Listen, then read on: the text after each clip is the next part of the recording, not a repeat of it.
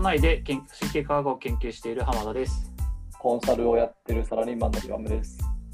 と個人で機械学習っていうのを研究してます高木です。今日第2回なんですけども、あの、はいちょっと2連チャンでちょっと企画を出してきました。あの浜田がやっていくんですけど、今回。チェスと、まあ、AI っていうところであの考えていきたいと思ってまして、特にうんうん。なんか注目したいのがある、まあ、人物なんですけど、うん。あの1997年に AI に負けたえー世界チャン元世界チャンピオンガロリ・カスパロフの言葉をちょっと引用しつつ やっていこうかなと思っていきます。あのかっこいいですね。いや結構この人すごい面白いのがあのなんはいか。イメージとしてこういうチェスとか将棋とかはい。の方々ってあんまり自分語りしないというかイメージがあるんですよね。あの羽生さんとかもまあ一応本書籍でいっぱい書いてはいるんですけどもうん。なんか羽生さんツイッターめちゃめちゃいいですよね。僕大好きなんですか？ああ本当ですか？なんか和やかな気持ちになる。うんうんうんでも確かになんか自分語りって感じじゃないですね。和やかな気持ちになる。そうですね和やかなすごい気持ちにしてくれるんですけどなんかこの人はなんかすごい、まあ、自分語りというか、なんかすごくこう語るのが好きな タイプのチはいはいはいはいはいはい。ャンピオンだなでそこにかなりいろんなこうエッセンスが詰まってるような気がしていてうーん。特にあのやっぱ彼はあのある種こう世界最高の知性と言われもあの、うんうんま負けたというか その AI に負けた人みたいな扱いによくされてしまうというところがあっはいはいて。はいはいはいそれが実はなんかやっぱチェスって、うんあのやっぱり、まあ、西洋特に西洋文化だと思うんですけどやっぱりその人間のやっぱ大きな知性の一つとして考えられてきた歴史があるんでその AI でもやっぱり、そうん、一つあのやっぱり一つ重要なポイントなんていうんですかねそのモデルケースみたいな形であの考えられた側面もあると思うしその AI とその人間の関係を考える上でも結構重要なやっぱり出来事がこの人中心にあったっていうのもあって、まあそこについて少しあのおさらいしつつなんか、あのそうですね今のよく出てきたメッドジャーニーとかのような言葉から絵を作っていったところのなんか AI がやっぱ人の仕事を奪うっていう問題点のなんかあれもすごい複雑なことがやっぱ起きてるような気がしていてそこについてなんか最後話していけたらなと思っております。いいですね。はいお願い。します。はい。じゃあちお願いしますょっと始めていきたいと思います。はーい。で、あの、このガルリ・カスパロスさん、あの、まあ、はいはいアゼルバイジャン出身で、もう元あのソ連の方なんですけども、世界チャンピオンだったのが、えー1985年から、まあ、ちょっと違うあの、えータイプのせなんかちょっといろいろ在 なんていうんですか開開催するこうあなんですか主催者のがもめ揉めてちょっと違う2つのなんか世界チャンピオンがあったらしいんですけど、まあ、それも入れると、えーまあ、2000年まで、えー15年間約こう世界チャンピオンであり続けた という化け物ですね。わいや化け物なんですよ。あのね。いや、いやこの当時、いや、この人に勝てる人本当にいないって言われるぐらい、やっぱりすごい人で、まあ、ソ連出身っていうところもあって、やっぱりまあ、うんそれをやっぱり代表するというか、こう、代表される本当に知性として、やっぱりこう。出てる人だと思うんですよね。で、そのところがやっぱりあんまり 語られてない、だから負けた人の扱いというか、常にされてるんですけど、いやうんこの人すごい、あの、やっぱ負けたからのことをちょっと、あの、フィーチャーしすぎで、まあ、それ以外のところも少しちょっとおさらいしつつ、なんか考えていきたいなと思ってるんですよね。で、あそうですね。で、なんかさっきもちょっとお話ししたんですけど、やっぱりこう西洋における、この、やっぱ知識っていうのは人間の知性の象徴の一つだと思うんですけど、なんか、うん。やっぱ AI 開発で、やっぱりその1950年代からもうすでに言われてたのが、なんかあの、ジョン・マッカーシーっていう、まあ、研究者の人とか言うと、なんか AI におけるある種のこう症状映えなんじゃないかみたいなことを言っていて、なんかモデルタスクみたいな意味だと思うんですよね。うんうんうんうん。そのこれをまあ明らかにすることであのうん人間のこう営みみたいなものをあの知性とかっていうもののなんか一部がいろいろ分かってくるっていう意味であの、えーまあ、チェスっていうのはすごい大事なんだねっていう。で、やっぱり一つ、なんかチェスのやっぱりいいところは、その盤上にあの全てこうルートというか、ここがどうなればどうなるっていうような、まあ、不確実性がないようなタイプのゲームになっていて、うんまあそうすると、やっぱりその、まあ、あある種こう AI で最初扱いやすいものだったんじゃないかなと思うと。うんで、まあ、最初本当によ あの最初の最初はあのこれをうん AI で動かすときに、やっぱ十分なコンピューターがなかったらしいんで手書きであの手計算でそのコマの動かしとかを なんかやってたらしいんですよね。へえ、やば。やばいなと。そうですよね。うんうんうんまあ、そうですよね。そうですね、そうですね。最初の最初は本当に。でそこからやっぱりまあ、あの、あ まあ、半半導体のあの進化ですね。よいわよく言われるやっぱりムーアの法則って言われてる、えーはいはい。そうですね、インテルのあの共同創業者の人にゴードン・ムーアが言っていた、その半導体技術ですね、半導体の集積密度っていうのは1年半から2年ぐらいで約2倍になるっていう法則なんですけど、ここれはなんか本当にどんどんどんどんその計算スピードがある種こう速くなるみたいなことも一致してるんですけど、まあ、計算能力が高くなればなるほど、まあえーまあ、強くなるっていう側面もあのなんていうんですかねコンピューターではあるんじゃないかなと思ってるんですけど、はい。うん一方でそのなんかこういう AI を作るときによくそのなんていうんですかねえっと考えるときの2つの考え方があるっていうのをなんかまさにこうこれ話してるのがカスパロフさんの本で自分で語っていてあの、えー、かディープ本本出してるんですか？本出してるんですよ。ディープシンキングっていう本を出していて、でちょっとさい割と最近なんですよ。こうさあの4、5年はい、4、5年ぐらいで書いていて、それは多分一種の、その、まあ、やっぱり自分が、まあ、彼自身はすごい面白いのが、あの、そうですね、2017年に書いてますね。あの、面白いのが、その彼自身が教わった人が、あの、AI 研究者でもあったんですよね。初期のへで、あーのえ、チェスを、チェスを教わった人ってことですよね。チェスを教えてくれた人が、その、えーチェススプレイヤーでありながら、一種のこう、チェス研究者でもあったというのがあって、まあ、かなり初期からそういったチェスと AI 対戦みたいなのには、あーかなりこう、なんていうんですかね、えっと、協力してきたっていうのがあって、うー。うんん。なんか最初、まあ、その先生ですね、の人からやっぱり教わるのも、なんかこう、周りからすると、まあ、そんなに強くないのになんでやるんだろうみたいな 感じで言われたらしいんですけど、だからそ,、へそこもやっぱり彼彼の一つ面白さというか、負けたんだけれども、やっぱりそういうところからすごいいろいろ吸収しようみたいなのがあうんって、でそこで本当にいろいろその自分のあの、まあ、A、AI と、まあ、チェスの関係みたいなずっと喋ってるところがあって、それそれはえ実は面白いんですけど、ディープシンキングっていう本ではあるんですけど、ー、なるほど、なるほど。はい、でその中にあの、あるのが、まあ、一つ、まあ、昔から言われてることですよ、まあ、AI でよく言われてるその、えー何かその次のルートみたいに探すときに、なんか何をやるかって2つ考え方があって、1つはなんか全探索みたいな、その全部のルートをこう評価して、テストで言うと、チェスあの全てのあの次の手みたいなのを考えて、その中でまあどれがいいかみたいな。で、全部は深掘りできないんで、あのまあ、局所的にこれここだけ行くとか、あのえーまあ、そういう点もやったりもするんだと思うんですけど、まあ、ある種こううん。全探索型みたいなはい言われてるものと、でもう一個はその、あこの盤上を見てどこが良さそうかみたいななんかパターン認識みたいなこれは前はこういう状態あったからこれとなんか近いかこれここが進むのがいいんじゃないかみたいなこうパターン認識型っていうふうにまあ彼の中で言ってるんですけどある種こう直感みたいなものとなんか紐付けられるんじゃないかみたいな多分そういうことだったんじゃないかなと思うんですけど、うんうん、なんかこの2つをまあなんかこう比べたりもしててで多分その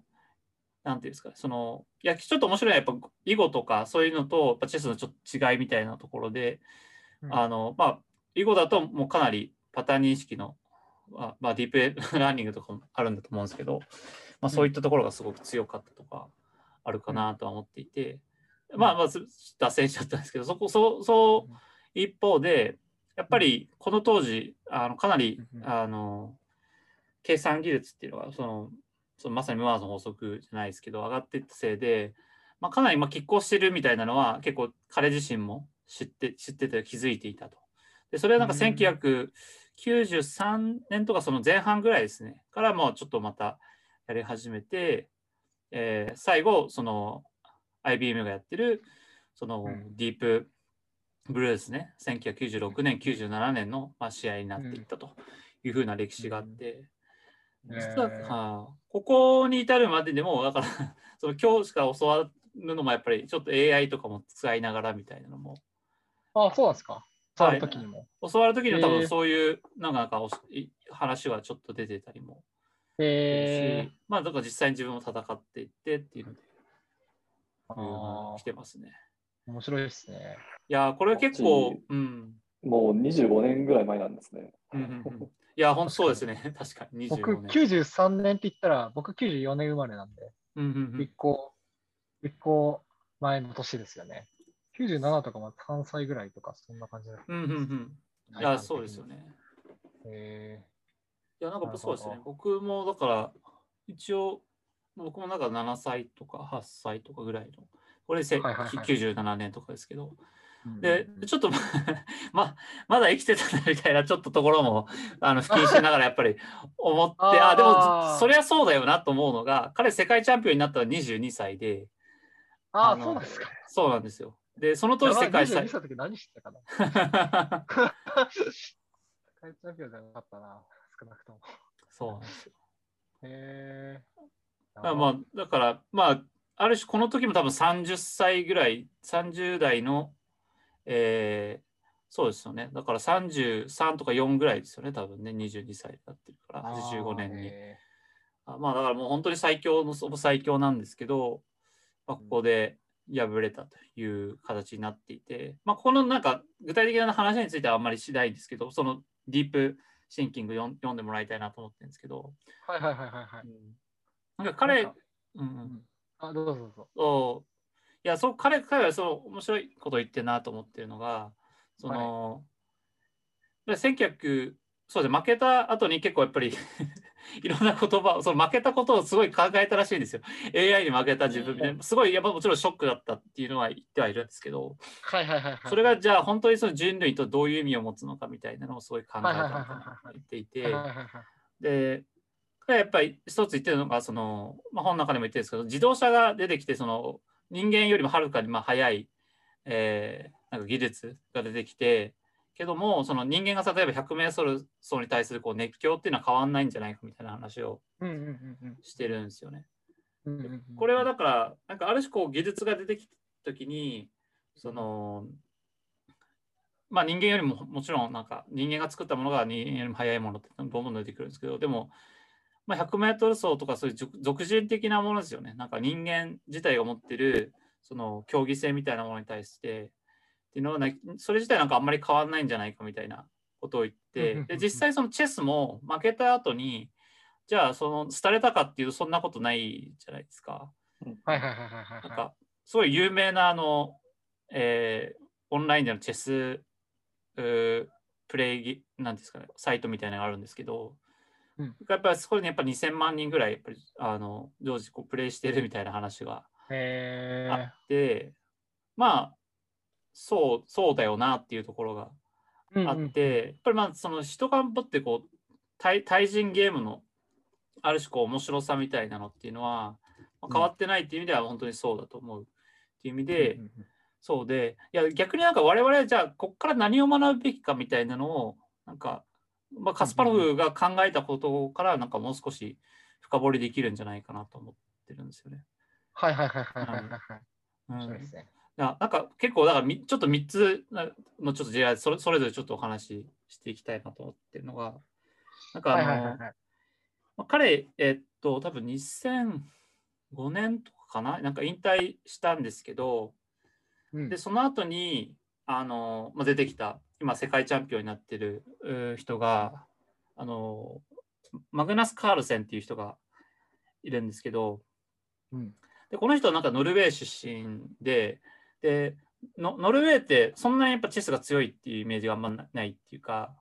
なんかそんそこまでなんですけどなんかそれまで結構強いところってインドとかあの、へーまあ、ソ連ソ連系がすごものすごい強いんですよ。へえ、そうなんですね。そうそうそうらしいですそうなんですよそうなんですよ。いや、なんかそこがふ面白いですよね。まあまあ、イギリスやっぱ関係とかっていうのもあって、多分あの、ちあのそういう興味があって、あちなみに多分、ま、アメリカが強かったってあんあんまないんですよ、そその意味で言うと。なんか。でア、メリカはい。アメリカが強かったの、強かったっていうか、一回だけすごい強い人がいて、ボビー・フィッシャーっていう人なんですけど、この人は、まあ、まさにこう、なんていうんですかね、えーまあ、冷戦時代だったんで、あの一つこう冷戦時代のこうソ連とアメリカのやっぱり対戦の象徴みたいな形で扱われて、最近のやっぱりあのドラマで「クイーンズ・ギャンビット」っていう本が、あ、本じゃない、えっと、ネットフリックスの ドラマとかあったんですけど、そうですか。そうです。これ、これからのを、まあ、かなり影響を受けてて、あれは多分いあの、確かアメリカのプレイヤーっていう設定でやってるんで、たうんまさにそういう。ボビー・フィッシャーが、こう、冷戦を対、だからなんかソ連の誰かと戦ったってことですか？ボビー・フィッシャーあ、そうそうでですね。スパスフィキーっていうあのプレイヤーと戦って、す。うーんうん。いや、このボビー・フィッシャー、ちょっと面白いのは、日本に一回滞在したこともあるんですよね。ああ、そうなんですか。はい。そのへ時、ーなんかちょっと、防衛、防、防なんていうんですか、その国をなんか追われるとか、そういうのもちょっとあったような気がしてて、えアメリカをですか？だった気がするんですけど、なんかその時にかくまったのが実は羽生さんだったりするとかいう。え？あれ、なんか、つながってきましたね。そうなんですよ。いやいやいやいや、あそうなんですよ。ね。羽生さん？面白い。そうなんですよ。いや、これちょっとああんまりは話がなない、あの、されてないですけど、結構い多分界隈では有名な 話で、ちょっとあ書いてもないですけど、そうそうそ嘆う。願書を書いてるっていう。そうそう、嘆願書書いたりとかあしたりしてて。そうなんですか。そうそうそう。へーやっぱ日本、多分日本の方が一緒に、えっ、と、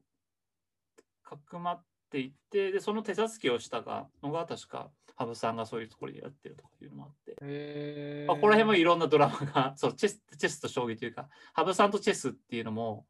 まあ面白い羽生さん、チェスプレイヤーですもんね。いや、そうなんですよ、本当に。あそうなんですか？何も知らないわ。いやそうなんですよ将棋そうなんですよだけじゃなくて、あの、チェスもされるって。はい。スーパーですね。マジか。そうなんだあそそこそこ、そこそこっていうか、だから、ちょっと前のレーティングだと日本、普通にやってれば1位になったこともあるだっていう気がしますけどね。そうなんですか？はい。チェスで。はい。で。ニコニコで一回カスパロスさんと対戦してるんですよ。そうなんですか？そうそう。ニコニコでね。ニコニコニで。コニコで。へえ。で、勝ったのは、まあ、カスパロフさん。あら、そうか。時間軸が歪んでるな。羽生さんってその、あ、そうなんですね。そうなんですよ。いや、なんかちょっとここら辺も、なんかちゃん、そうですね。順序ちょっとずれちゃってるけど、そた羽生さん今う。おいくつなんですか？羽生さんどれくらいなんだろまだ若いですよね。う。うんうんうん。ね、まだ若いイメージが、ちょっと、あ、あそっかそうですね冷戦、冷戦っていう単語がなんか、あ、そうか、へえ。なるほどね。そうそうあありがとうございますはいはいはい。いや、なんかやっぱここら辺の天才の人たちもすごい若いから、はいはいはい。やっぱり今でもすごい実は活躍していて、いろんなって残ってるけど、意外に我々知らないっていうのが、えあってー意外にそこ面白いと思って、あ、ちょっとすごい脱線しちゃったんですけど、ただ、僕も、あの、どこにつながるかっていうと、まあ、あの、そのマグナス・カールセンっていう今のチャンピオンの、あっと、スイスでした。スウェーデン。あ、ノルウェーですね。ノルウェー。マジでごめん。やばい。いやいやいや、すいません。そうそうそう。いやだから、やっぱりあんまり強くないところ出てきたんですけど、やっぱりそれって、その、やっぱりインターネットかの力じゃないかみたいな話はあるし、あとコンピューターチェスみたいなのが結構彼つよく使うらしいんですけど、あ、そうなんですか。はい。なんかそこにも現れてるっていうのが、まあい、あの、えーカスパロフとかは、あの、ディープマインドでのトークとか行った行ったりしてて、えこれ面白いのがその、カールセン、ママグナス・カールセンは、その、コンピューター使うんですけど、やっぱりすごい自分の感覚みたいなすごい大事にしてるみたいな話をしていて、うん。その自分のこうやったらこうなるんじゃないかっていうのをすごいかんその学習のとか推論の能力みたいなちゃんと鍛えていてその検証みたいなところにここ行ったら大丈夫そうだよなみたいなのを AI っていうかコンピューターチェスみたいなのを使うっていうふうに彼は表現しててえそういう AI との関係性をどうしていけばいいかっていうのを、まあ、かなり結構強調してるというかいろんなところで話をーなるほど。してるんですよね。これがすごい面白いなと思っていて、なんか一つの、そうんうんどうぞどうぞ。ぞ。あ、いいですよ。大丈夫です。なんか、いや、その一つ、彼が、その、ま、負けた後に何をしてきたかっていうのが結構面白くて、2000年代、まあ、負けた後に、はい。あの、あんまり有名になってないけどや、やってることの一つに、うんアド、アドバンストチェスっていうのがあってですね。アドバンストチェス。はいアドバンストチェス。そそれな何かっていうと、人間とあの、まあ、コンピューターが共同してスーパーコンピューターと戦うみたいなことをやってるおーへえ。へえ。ああ、へえ。スーパーコンピューターはもちろんん。もちろん強いですよ。スーパーコンピューターも全然強いんだけど、人間とコンピューターそれぞれでも絶対弱いはずなんですよね。あのスーパーコンピューター。ああ、いや、面白いですね。なるほど。はいはいはいはいはい。うん。それは面白いで。、で、なんかやると、やっぱりその、その人間コンピューターの方がスーパーコンピューターで強いみたいなのをやっぱりなあなかなか出していて、へ多分ある程度の能力差だったら、まあ、ううまく埋められる事例の、まあ、一つじゃないかなと思って。学習じゃないですけど、アンサンブルの推論やってるみたいな感じですよ。ね。学習機じゃないですけど、うんうん。弱推論機と弱推論機で合わせて、あの、推論してるって感じですよね。そうですね、そうですね。それなるほど、なるほど。えー、面白いい。や、これなんか面白いのが、その彼らそのうんトーナメントの名前がケンタウロストーナメントっていう 名前なんですけど、確かに確かにああ、なるほどね。そういうことか。その足足がやっぱり。足どっちなんだろうな。あ どうだっけ？足、コンピューターかな。足コンピューターの多分はいはいはい。で上のえ考える方がじゃあ人間でみたいなえみたいな話を面白いですね。具体的にどうやるのかちょっと気になりますよね。なんかパターン。もらって、そこから筋良いやつを自分で選ぶって感じなのかな。そうじゃないかなと思って、うんうんそうですよね。うん。なんかそここで彼が言ってるのはそのある種の、えーやっぱりやっぱ人間ってある種こうパターン認識というかのところはやっぱちょっとその強強い側面がある一方でその細かいところでのやっぱミスが出ちゃうっていうのがこうん怖いというかあって、はいはいはいはいはいはい。間違いない。その探索のところをやっぱり精度を高めるためにまあ多分コンピューター使っているっていうところであうまく合わせると、まあ、そういうミスがだいぶ減ってくるっていうことなのかなと思あうんですよね。ー確かに。うん。うんうん、なんかあれですかね、これくらいはいの評価値で、この手、この手とこの手とこの手とこの手が出てますよ。どれにします？みたいな感じで出てくるんですかね。そうですね。なんか多分この手打ったうん打ったらこの手に行きそうとか、こうこういったらここに行きそうとか、まさになんかやってそうな。だから、あじゃあこの、うんうん。だだったらこうここだったら、まあこっちの方がいいのかなっていう、そうえいうー感じなのかなって気がしますよね。はいはいはいはいはいはい。いや、だから、使ってみたいですね。そうですね。ちょっとなんかこういうのやってみたいですけどね。なんか、確かに。まさに。まあ、なんかその、共同するって言ったときに、こう、何何を、コンピューターが得意なものとして何を、こう、どういう役割を与えて、人間にどういう役割を与えるかそれこそ、例えばなんかチェス勝つ前と勝った、テスに負けた後と負ける前とかだとやっぱ認識も変わってくるとか、うんうん。やっぱり思うんで、なんかそれもなんか時代背景を強く受けて、そういう役割を持たせるとかなんかありそうな気がします。今だとまたちょっと違った共同の仕方になると思いますし、当時だったら、例えばそのもう確率的じゃない推論だったら、まあそれこそその演疫的なというか、まあ、純粋論理的な部分を任せて、まあパッと認識みたところを人間ってことかもしれないし、まあ、現代だったらもうちょっと違ったかもしれないし、なんかその辺も興味ありますね。うんこれいつ頃のやつなんですか？アドバンススペースって。これ多分2007とかそれぐらいだったんじゃないかなと。だからそんなに、まあ、それなりに昔ではありますけど、はいはいはいはい。うん。なんか2000年代の中で、多分2000年代後半中盤ら辺で確かやってたと思うんでうん。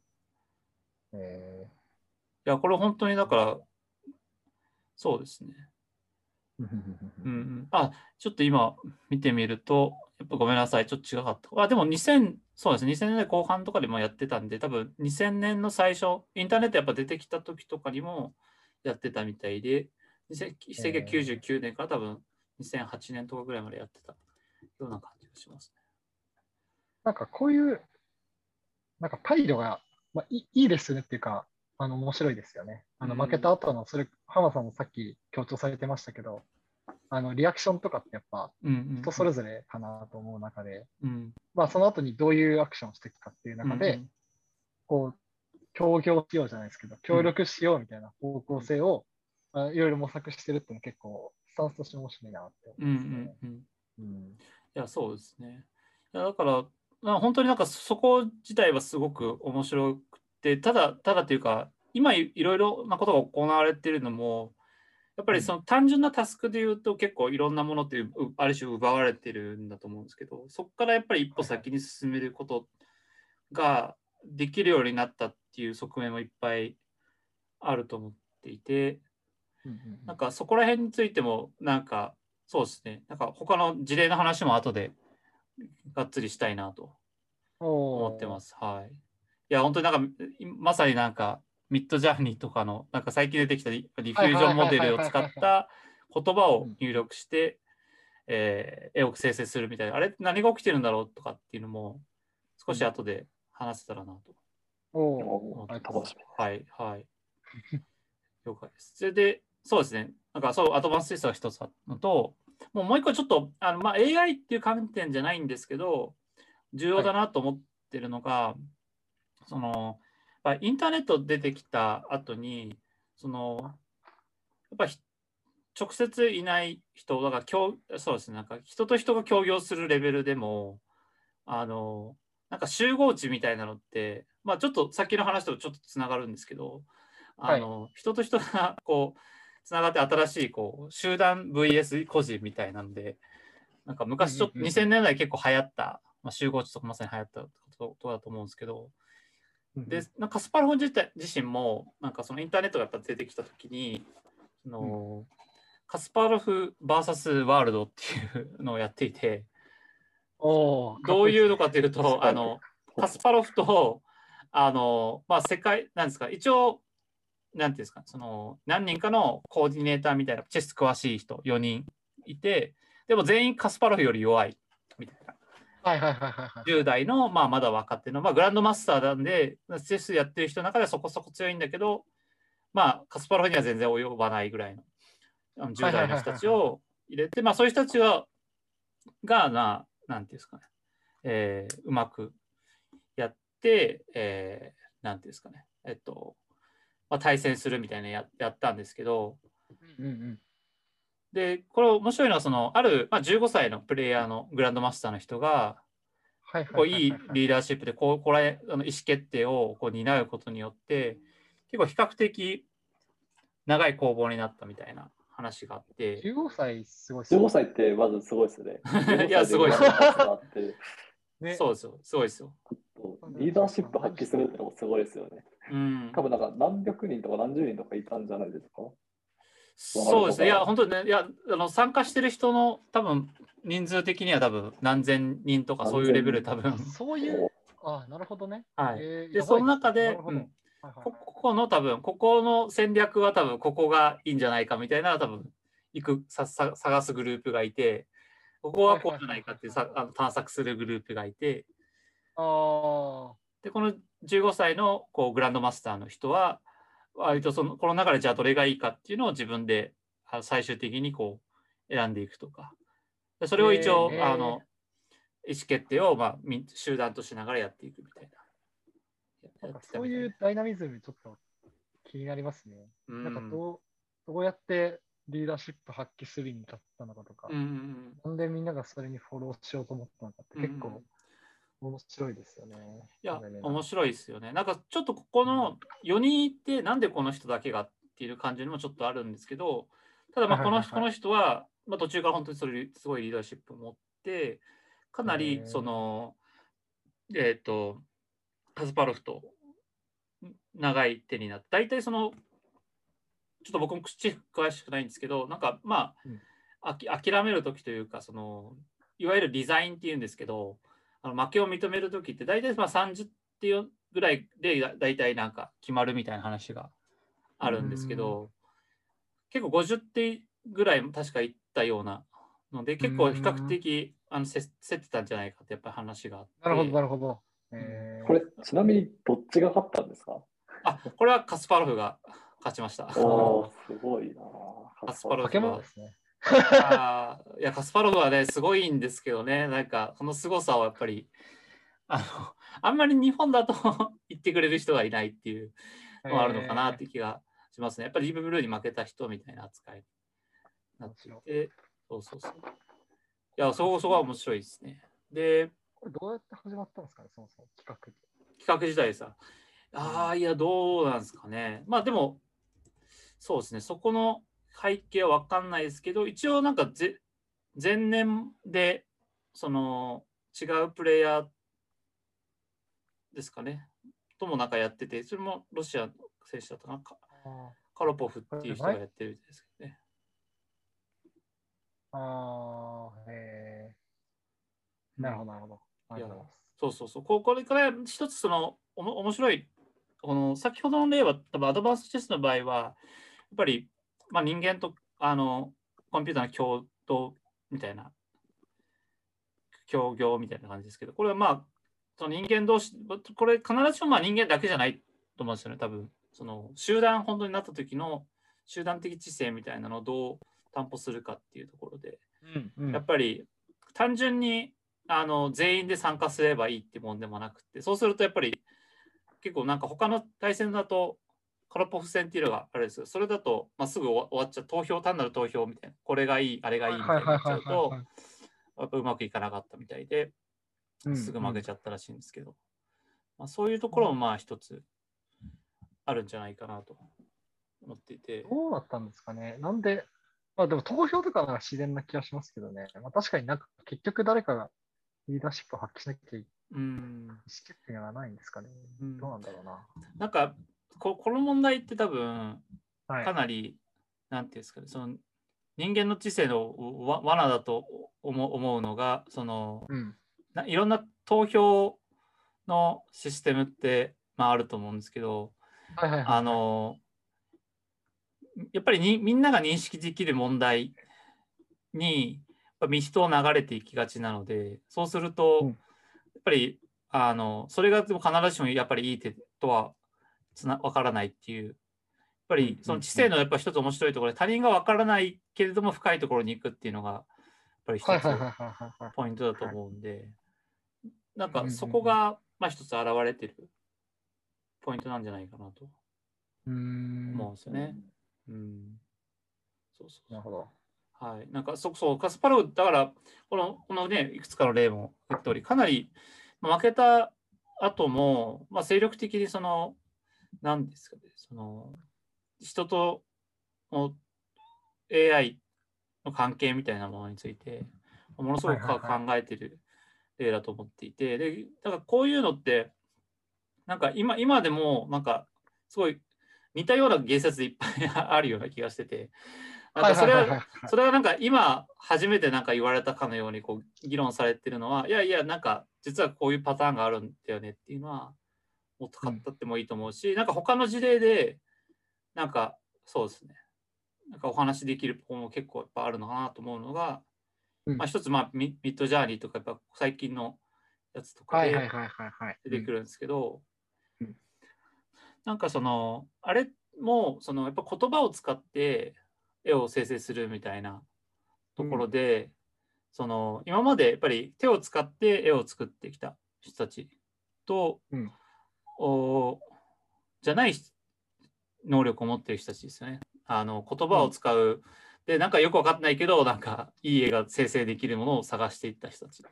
まあ、ある種こう呪文みたいな形なのかなと思うし、それ自体呪もなんかやり取りされてますよね。それ自体を売買するっていう。はいはいはいはい。呪文唱えてますよね。そうそうそう伝承してますよね、お互いに。そうそうそう。呪文、呪文呪文自体も取引じゃないですけど、うん、なんか呪文に価値が置かれて、なんかそれをこう、なんかこう、取引するみたいな感じな取り組みもありますよね、最近。そうそうなんですよ。あ、そうなんですか？そうなんですよ。そうなんですよ。えー、魔術書売買してるんですそうそうそうそう。そうそうそう。あ、そうなんだ。えー、知らなそうなんですよ。いや、だからたあれ、あれすごいですね。いや、すごいんですよ。いや、あれ面白いのは、だから今まで多分、その AI が、えーまあ、ある種こう、絵を描くことに対するハードルをすごく下げたっていう側面は、あのすごい正しい一方で、その今まで絵が描けなかった人たちの大量に、こう、なんです絵を描かせることができる、絵を作らせることができるようになったっていう意味で、うんあのうんその意味で多分あかあの絵を描いてる人たちのこうはすごい怖いんだと思うんですよね。やっぱ自分たちが売ってたものにその他の人たちがこう作れるようになってしまったっていうこと。一つとしては。うん。で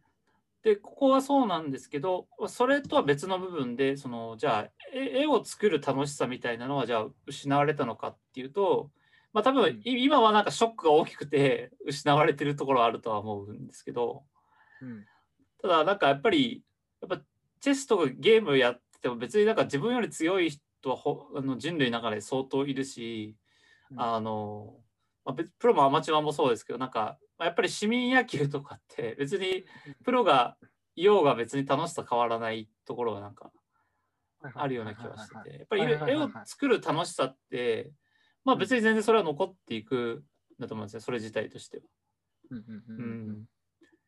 だけど多分なんかこう比較されることが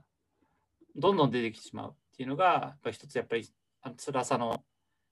原因の一つなんじゃないかな。やっぱ特にインターネットを介してああいう生成された画像みたいな取引するっていうのがあるんで。うん。あそうするとそこで比較されてしまうっていうのがやっぱり、ね、インターネットのそそこはだから実は違う問題なんじゃないかって気もしてるんですよね。その AI によって仕事を奪われることと楽しみが奪われるっていうことっていうのが実はそのレベルでのあの実は何ですかね辛くなる原因がちょっと違うんじゃないかみたいなうん、なるほど。なん個人的に、なんかそういう系の話聞いてて、毎回思うのが、まあ、そのそれこそ楽しむって話はちょっと別として、あの、スキルを、例えばその、2つあるかなと思ってまして、やっぱりこう、まあ、実際問題としてそれでお金を稼いでる人が、例えばその、アウトプットに価値を払ってた人が、まあ、こっちでもいいやってなってたら、まあ、単純に収入が減っちゃうとか、なんかそういう問題は、という、なんか身近な、っていうか、喫緊の問題としてあり得るかもしれないっていうのが、まあ、一個、それはさっきおっしゃったみたいなのあるかなっていうのが一個思うのと、ともう一個結構個人的に大事かなと思っているのは、その、なんなんですかね、自分がこう今まで、なんか自分しかできないって思ってたというか、こう、人間だからできると思ってやってたところを、いや、そんなん他でもできますよって言われるのってやっぱ気分良くないじゃないうんうんうんないですか。僕もそうだし、僕が少しもなんか今まで人生にかけてきてやったことを、それは別に大体可能ですよとか言われると、やっぱムッとくると思ううんんですよ。うんうんなんかそその辺とか結構ある、大事かなと思ってまして、うんうんうんなんか、あの、うんなんていうのかな、そそまままず置き換わってないし、そういうことじゃないし、なんか、まあ仮にそう思う人がいても、なんか言い方とかありますよね。なんか、なんかそういうこととか、なんだろうな。あと、うんそもそもなんかこれだけすごい絵ができるように、生成できるようになってるっていうのも、別にうん完全にゼロからできてるわけじゃなくて、こう人類がこれまで積み重ねてきたというか、生み出してきた絵があったから、こう今これだけ面白いっていうか多様な絵が、あの AI が生成できるようになってるわけじゃないですか。だからその人たちのこう貢献とかうん。人類史に残してきた絵に対する貢献があるから今があるとか、なんかなんかそのリスペクトというのをうん個人的には大事にしていくのは大事なのかなっていうのはちょっと思っているって感じですかね。いやそこはいや僕としてそこもすごい重要なポイントだと思っててなんかその、チェチェスとかはまあかなり限ある種限定されてる能力だと思うんですけどその、うん。まあ絵を描くとかいう能力っていうのはかなりいいろんな場面でこう使われてるこう人間のこうスキルでそれがまあ、あの学習にこうかんいろいろ使われて結果としてまでアウトプットされてしまってるみたいなのはなんうん。かそのスキルがどう扱うべきかみたいなのっていうのうん。はちゃんと考えた方がいいのはおっしゃ本当におっしゃる通りだと思っててうんうん。あのなんていうんですかね。やっぱり何かその独占し何かのこうスキルを独占するなりなんか商売やってるとかで儲けたとかうん。っていう人って、なんか社会に還元すべきだみたいなのってよくまあ人間でよくその AI が関係なくても出てくるような問題だと思うんですよね。うんうんなんていうんですかね、その前ちゃんもうなんかすごい なんかなんかこれこれもある種のその絵を作るっていう作業を独占その自分たちで勝手に集めて独占してるみたいなところもあある側面もあると思うんですよ。うんううん。ん。それをすうんうん。なんかやっぱ還元する仕組みってちゃんと作る必要があると思っててあそこここやっぱり自分たちは何何かその作る時に何かその人間のスキルをかなり使ってやってるわけでそのなんか 公的な公共的なやっぱりこう還元とか公共公共的なあり方みたいなのを実は本当は議論すべき。うんなんじゃないかなと。思ってるんですよね。なんかそこはちょっとまあまだ僕もうまく言語化できてない部分があるんですけど、そう、なんか、その、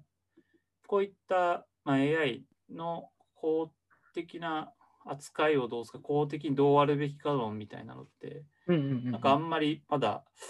出てきてないような気がしていて、ちょっとそこがまさに、はいはいはいはい。うん、いろんな、そうですね、そうですねここ考えその辺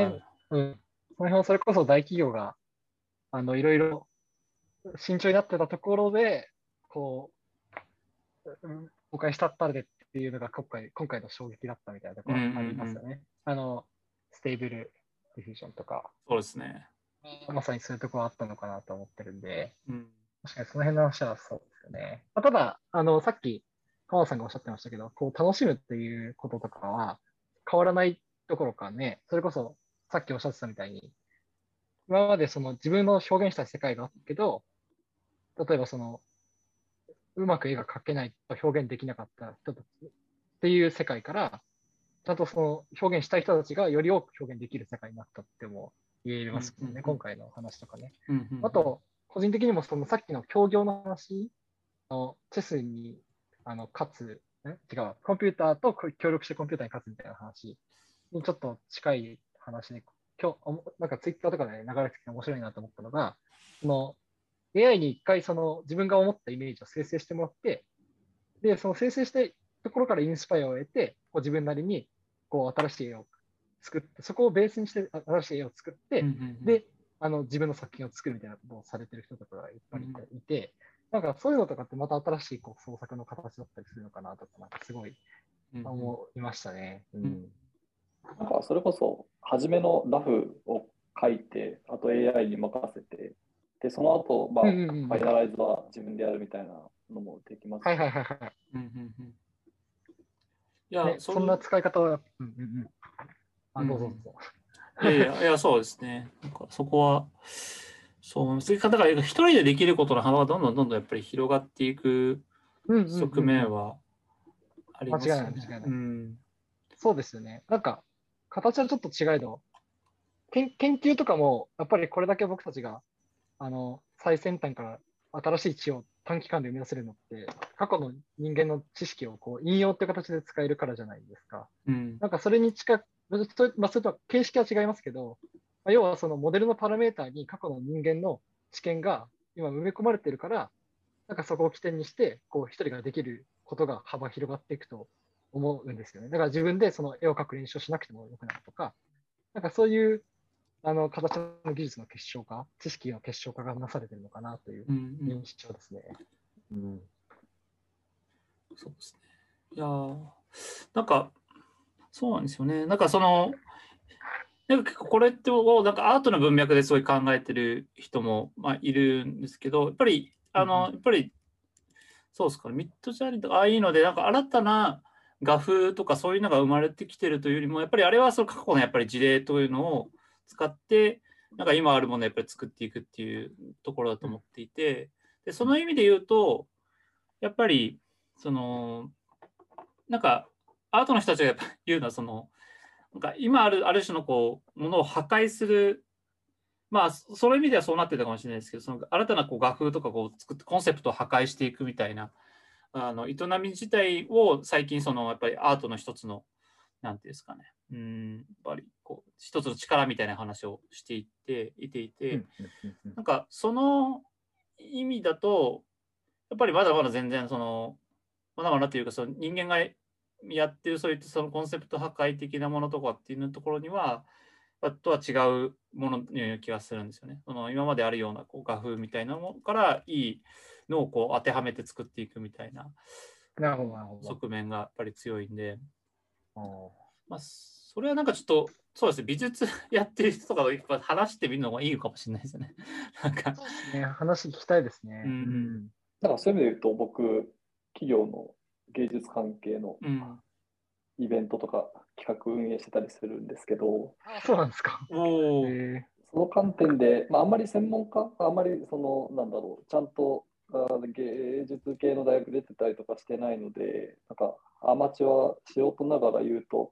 まあ、やっぱり、なんでしょう、まあ、ミッドジャーニーで出てくるアウトプットの画像って結構や、なんか画風っぽいのはあって、うんなんかこれなんかミッドジャーニーっぽいなみたいなのってああるんですよね、なんか何十枚か見てると。ー、はいはいはいはい。確かに、確かに。なんで、なんかミッドジャーニーで作りましたっていうのは、なんか、それはそれで一個、一個のなんだろうな、こう、まとめ、カテゴリーできるような観点としてあるかなと思ってます。その、生成された絵、まあデジタルデータ画像みたいなところは、一個、ジャンルとしては出てくるんじゃないかな。ただ、なんかアートっていう、なんか芸術っていうところの観点で言えば、まあそのやっぱり大事なのはなんか文脈とか、あとはその、なんでしょう、背景とか、その作品のコンセプトとかっていうところに重きが置かれるのが、その通常の一般的なその作品の評価につながってくるので、そういう観点で言うと、なんか今今そのミッドジャーニーで生成した画像っていうのは、あんまり文脈的には強くはないのかな。うんなんで、直近それがそのままその作者の評価につながるだったりとか、作品がこうどんどんその芸術的に、芸術的な観点で、えっと、評価されるっていうのは、なんかまだ判断できないというか、うんうん。そういう状態になるのかなと思いますね。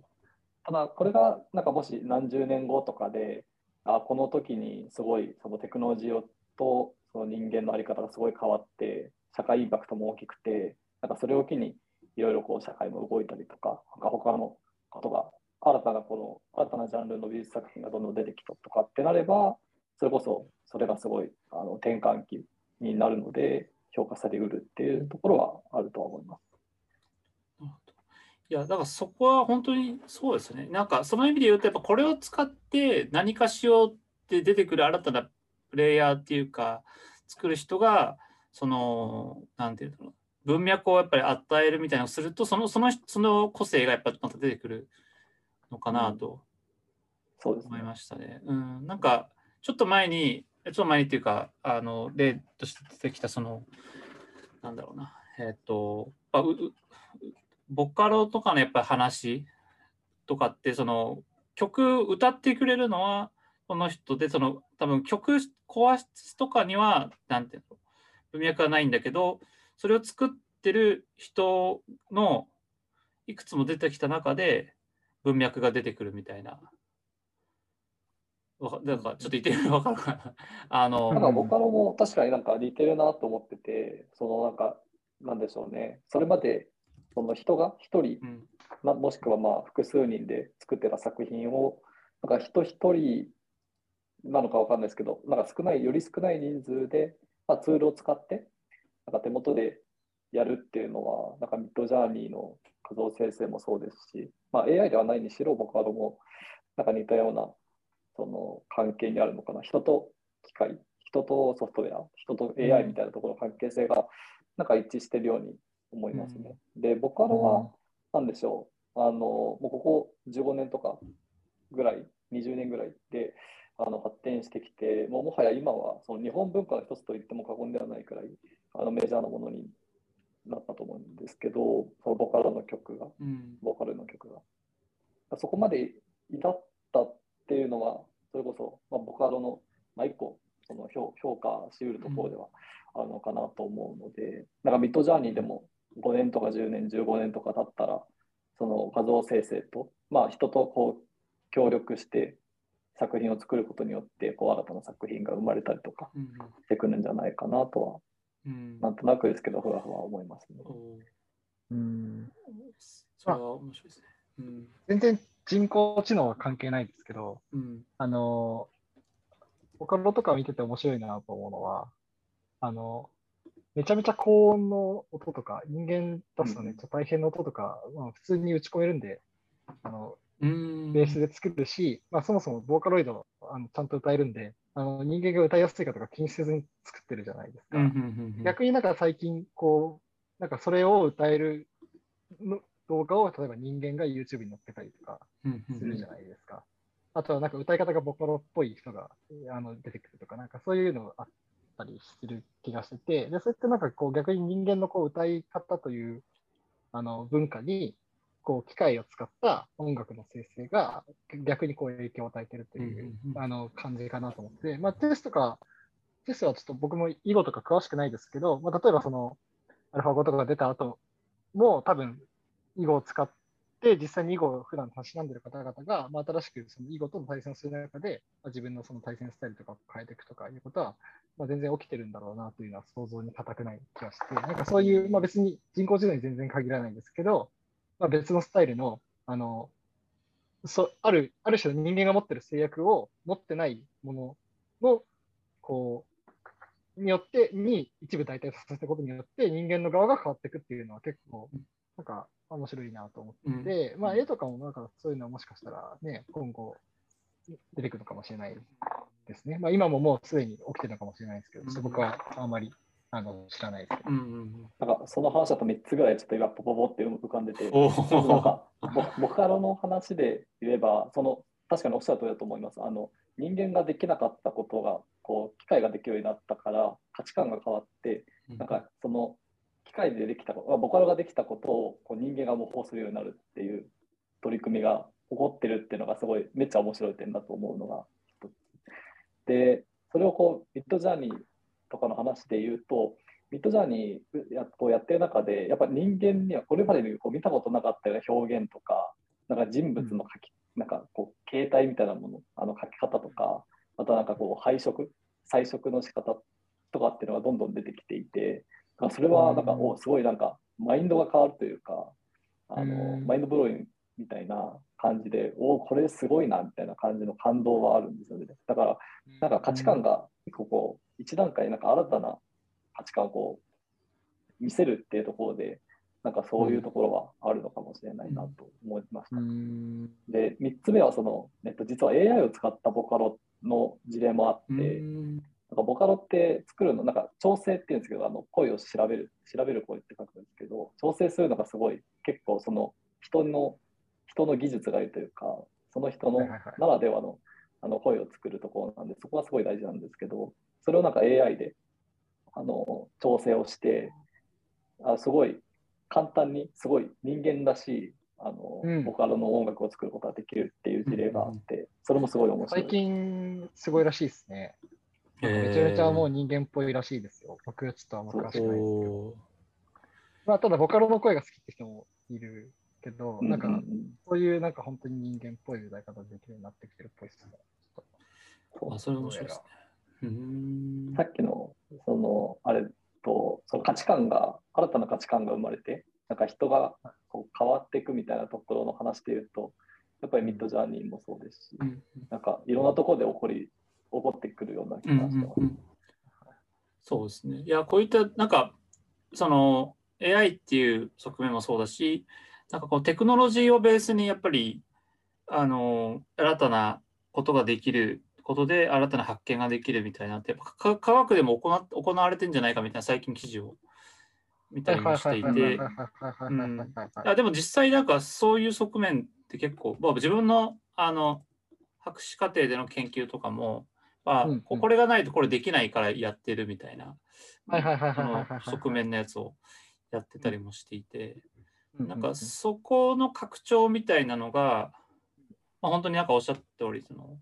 頭の中での拡張が新たなこう概念というかメタ認知みたいなものが出てきてるっていう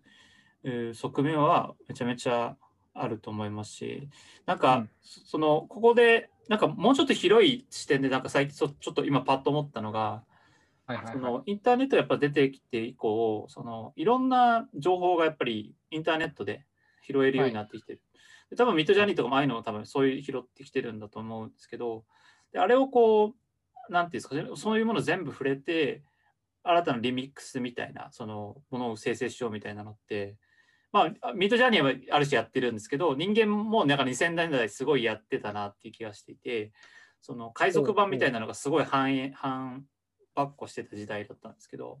であれをあの禁止しようみたいなのもちろんあった一方であれでなんかなんかやっぱり DJ 文化みたいなのもちょっとだから出てきたような側面がえあるーと思っていて、で実際そのやっぱり2000年2010年代ってかなりあの、DJ がはや流行ったというかそのまあ、アービーチーとかああいう人とかだと思うんですけど、うんはいはいはいはいて。るところがあると思って、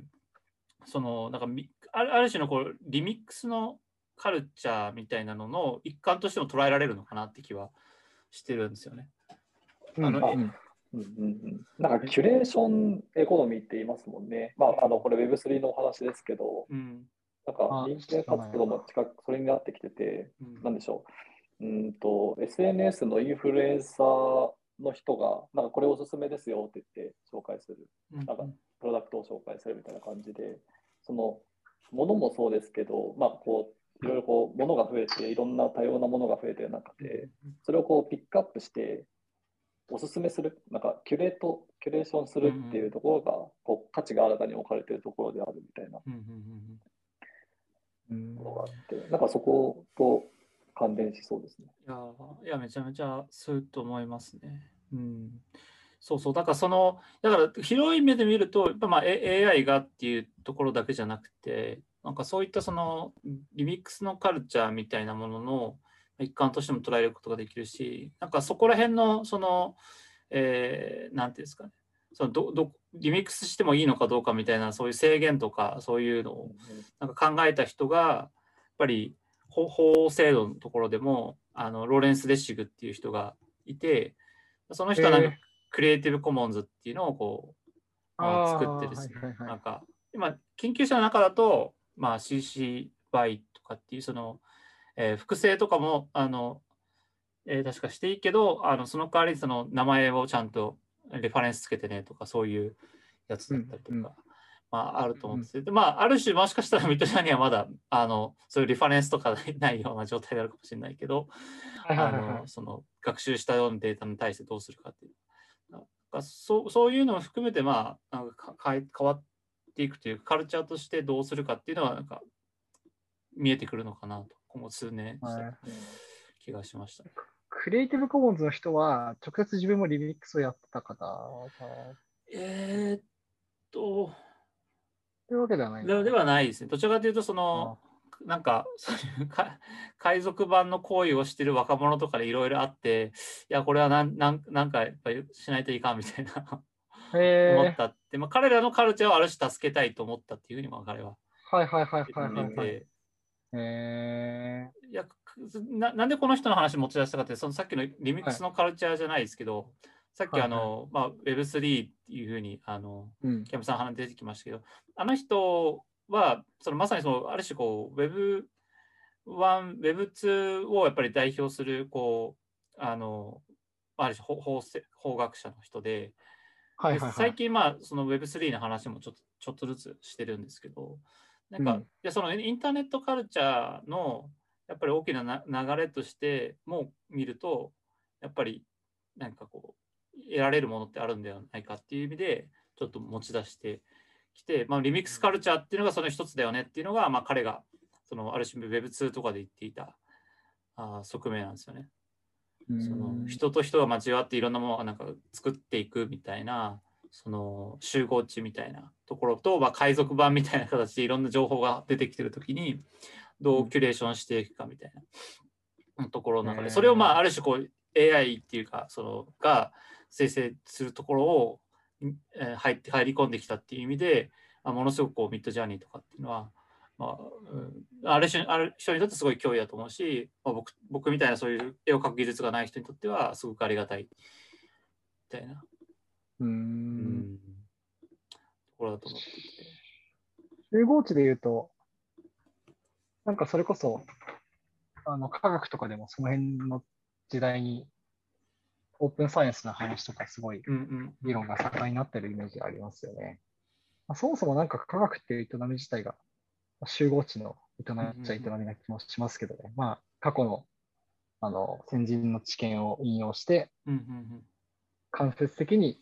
まあ、そのリミックスじゃないんですけど、リミックスじゃない、リミックスじゃないですけど、まあ、用用にクレジットを与えて、うんうん。で、その上で新しい知識を積み重ねていくっていう作業なのかなと思ってるんで、うんなんかそう考えてみると面白いですね。